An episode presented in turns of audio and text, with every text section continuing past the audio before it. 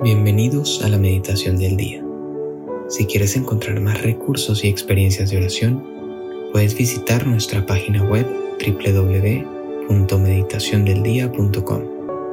No olvides seguirnos en las diferentes plataformas de podcast y en nuestras redes sociales como Instagram, YouTube, Facebook y más. Gracias por escuchar y por formar parte de esta comunidad orante. Y ahora empecemos con la meditación del día.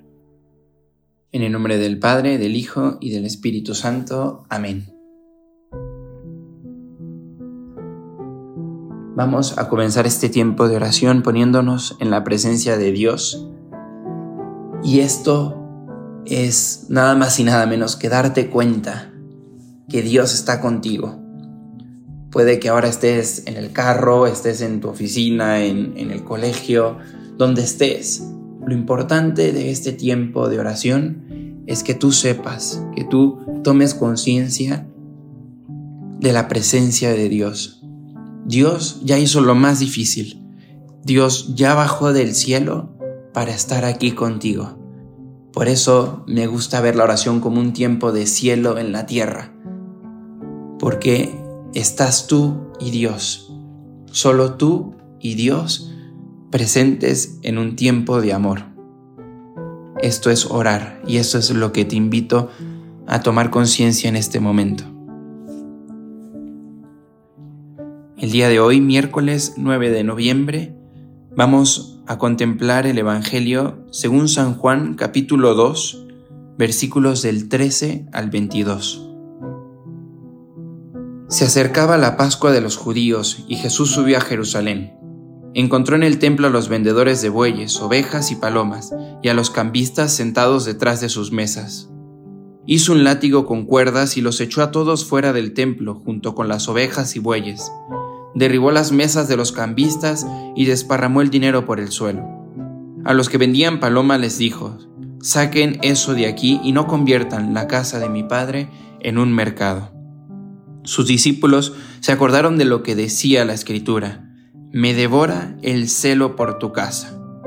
Los judíos intervinieron, ¿qué señal milagrosa nos muestras para justificar lo que haces? Jesús le respondió, destruyan este templo y yo lo reedificaré en tres días.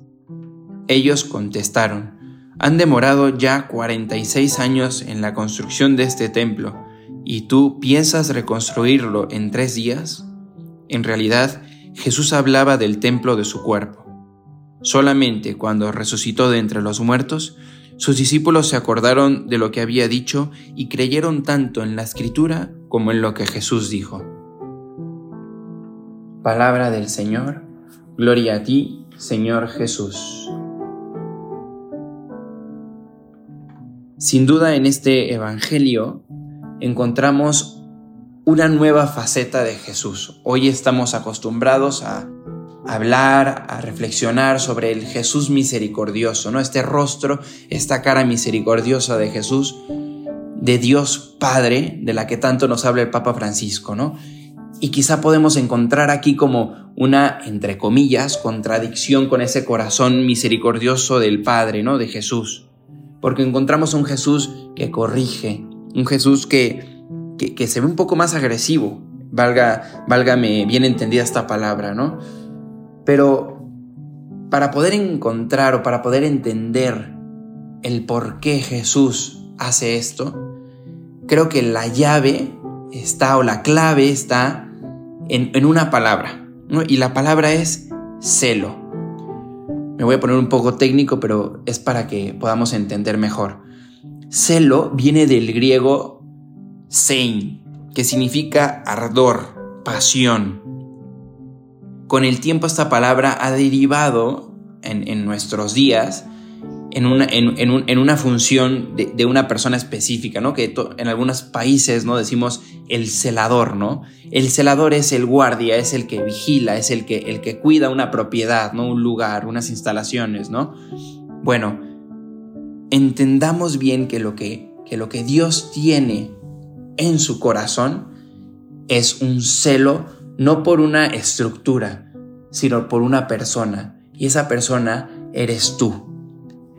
Dios quiere ser el celador. de tu corazón. Y celador es pasión, es ardor, es, es abocarse, lanzarse todo hacia ti, cuidarte. La palabra celo tiene una mayor profundidad. No es simplemente un policía, no es simplemente un guardia. Es alguien que se lanza, se, o sea, no sé ni cómo expresarlo con palabras, pero solo piensa en ti y te quiere a ti y quiere cuidarte a ti. Esto tenemos que entenderlo no desde el punto de vista de, ah, pues mira, yo, yo soy importante para Dios. Sí somos importantes para Dios. Pero entiéndame esta frase que voy a decir. Dios no nos necesita. Si tú eres importante para Dios, es porque Dios te ama.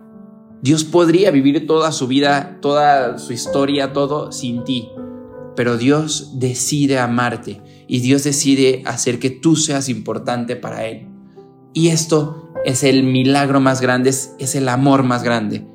Por eso solamente una persona, solamente una persona puede de verdad ser el celador, ser el cuidador de tu corazón. Y esa persona es Dios. Solo Dios puede amarte con un amor así de grande. Por eso, y, con esto ya de, de como de preámbulo, entendemos por qué Jesús se pone así cuando de repente ve que en el templo hay personas, hay actividades que no son propias de, tu, de, ese templo, ¿no? Y esto, aplicado a nuestra vida, es Dios, cualquier cosa que vea en tu corazón, que no te va a hacer crecer, que no te va a hacer feliz, Dios la va a correr. Dios va a sacar de tu corazón todo aquello que no sea su amor, porque Dios nos ama y nos quiere ver felices y porque Dios sabe que el camino a la felicidad lo vas a encontrar en Él.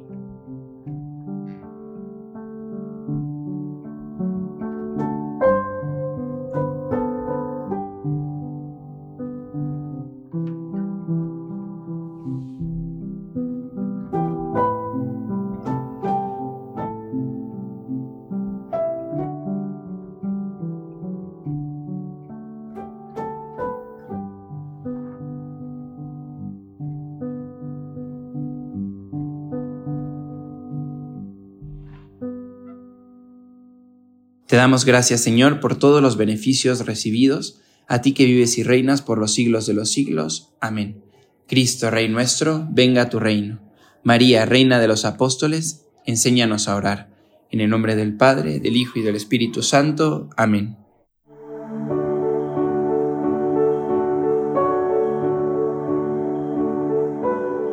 Llévate una palabra que Dios te haya dicho en esta meditación y guárdala en tu corazón por el resto del día.